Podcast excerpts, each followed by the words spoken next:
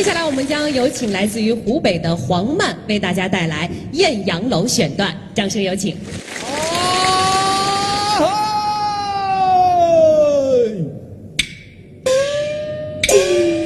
听众朋友，您现在听到的就是在第十二届和平杯中国票友邀请赛上黄曼决赛的实况。《艳阳楼》呢是一出武打的折子戏，黄曼扮演的呢是主要人物高登，是脸上画有脸谱的勾脸武生，唱念风格、功架、造型和威武气魄都有很高的要求。而就是凭着这出戏，黄曼最终呢是过关斩将，成为新当选的中国京剧十大名票。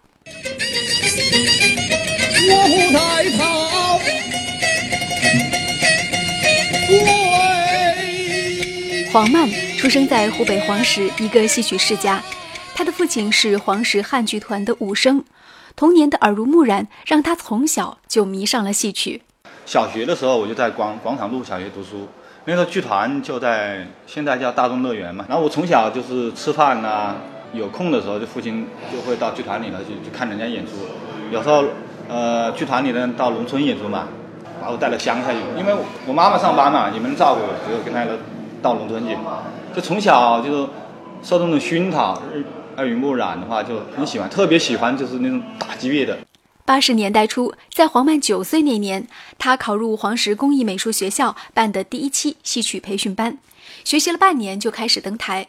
父亲让他唱小生，可是他却偏偏情迷武生戏。我父亲不让我学那个武生戏，因为他是学学武生行的，他知道学武生很苦，因为他要翻呢，要叠，就是说经常容易受伤。你自己觉得苦不苦？我自己不觉得，我喜很喜欢的。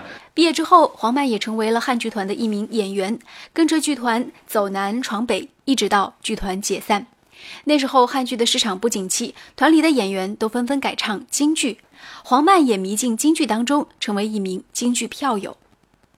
我跟你讲，我说个心里话，我小时候就是一种懵懂的喜欢这个东西，就感觉到它有美感好。真正就是说到了年纪大了以后，三十岁左右以后，才真正才迷进去。票友票戏的话，就是就是贴钱唱戏，等于就是贴钱。但是就是怎么样，就就爱这个东西没办法，没办法，哎，已经上瘾。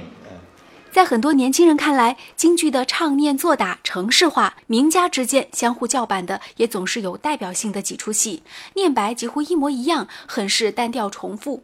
可是这一切，在迷进京剧的黄曼看来，有各自的美，值得一辈子研究。很多大量的城市化存在里头，它占，它讲究那个边饰，侧一点。哎，它讲究很讲究形象，还有那个雕塑感。京剧它是绝的艺术嘛，它就就是看演员，就是看演员的本事。你你说啊，那个施琅探母啊，文昭关呐，你说什么好多京剧传统戏啊，两百多年了，反复的各种演员演，他就是看那个演员他唱有没有韵味，好不好看，他有没有玩意，他是讲究这个东西。